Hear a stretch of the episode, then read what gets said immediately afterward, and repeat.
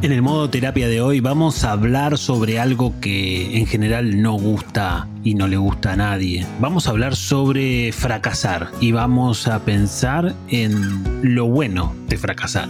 Mi nombre es Sebastián Girona, soy psicólogo y esto es Modo Terapia.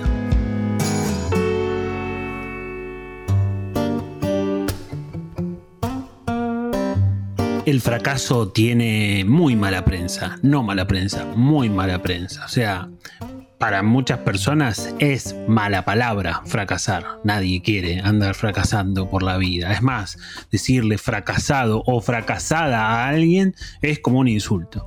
Bueno, hoy vamos a tratar de revisar un poco estas ideas porque desde ya te voy a decir que no estoy de acuerdo con nada de estas cosas que circulan entre la sociedad.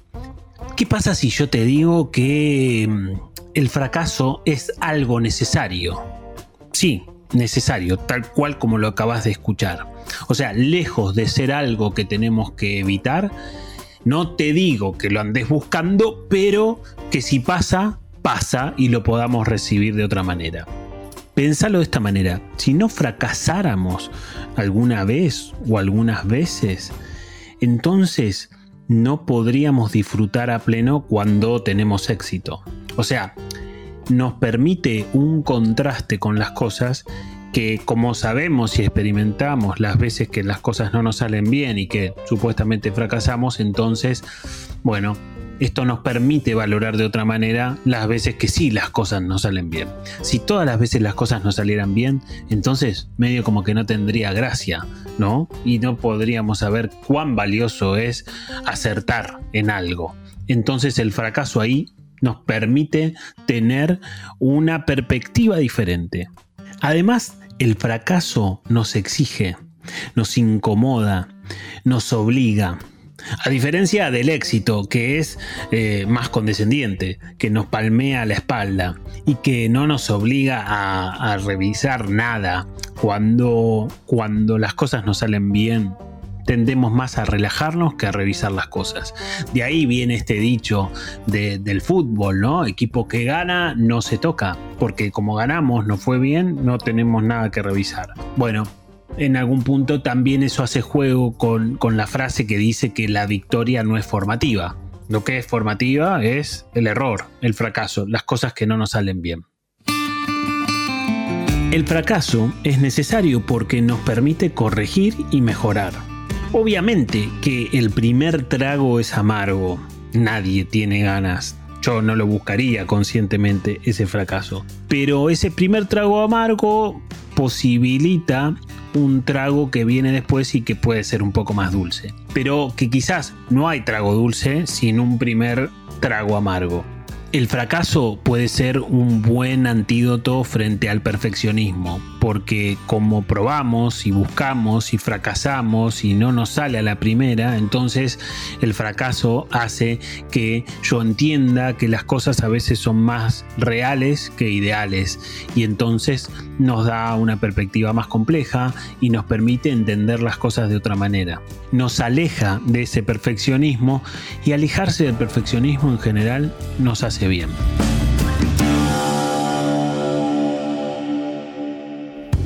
Estás escuchando modo terapia es porque ya lo seguís y ya te gusta o porque te lo recomendaron y te empezó a gustar. Así que yo te recomiendo que puedas suscribirte en Spotify a modo terapia, que es completamente gratuito y te van a estar avisando cada vez que subamos un nuevo capítulo. Además también hay un sistema de estrellas para calificar al podcast que a mí me sirve mucho porque me da feedback sobre si los temas que voy eligiendo te sirven y te resultan útiles y además también sirve en el sentido de que otra gente también pueda empezar a escuchar a modo terapia.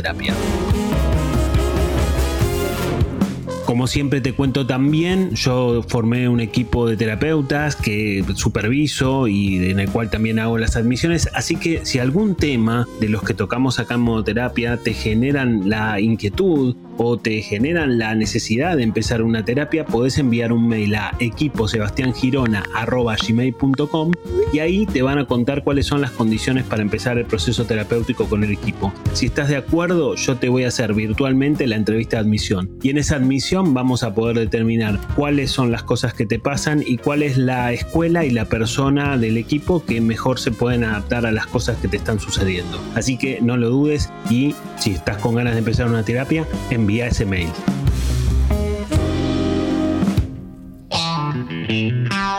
El fracaso también desarrolla nuestra tolerancia a la frustración. Y esa tolerancia a la frustración siempre es necesaria. Es como desarrollar un callo que todos necesitamos formar. Que ese callo nos protege de los impactos de la afuera. Porque al final la vida nos frustra a todos un poco. Algunos más, algunos menos, algunas frustraciones más grandes, algunas frustraciones más pequeñas, pero de alguna manera cuando vos vas fracasando, vas desarrollando esa tolerancia, esa frustración. Además también fracasar nos permite perderle el miedo al fracaso. O sea, mucha gente deja de hacer cosas por miedo a que le salgan mal o por miedo a fracasar. Y en la medida que vas haciendo cosas y que vas fracasando y que vas desdramatizando un poco ese fracaso, le vas cambiando la connotación. O sea, lo vas mirando de otra manera, de otra forma. Y me parece que también eso puede sumar a que vos tengas una mirada diferente. Yo espero que la próxima vez que mm, que sientas o que pienses que fracasaste en algo que te propongas, lo puedas ver de otra manera, lo puedas sentir de otra manera y puedas entender que estás viendo una parte de la película, que lo que viene después del fracaso, quizás en ese momento no lo puedes ver, pero seguramente va a ser positivo para lo que estés haciendo. Si crees que este capítulo le puede servir a alguien, ojalá te pueda servir a vos, por supuesto, pero si crees que le pueda servir a un familiar o a un amigo, está bueno que lo puedas compartir porque quizás le das una mano. Y también está bueno que ojalá te haya servido y ojalá que te haya gustado este capítulo de modo terapia. Y ojalá también puedas escuchar el próximo. Mi nombre es Sebastián Girona, soy psicólogo y esto es modo terapia.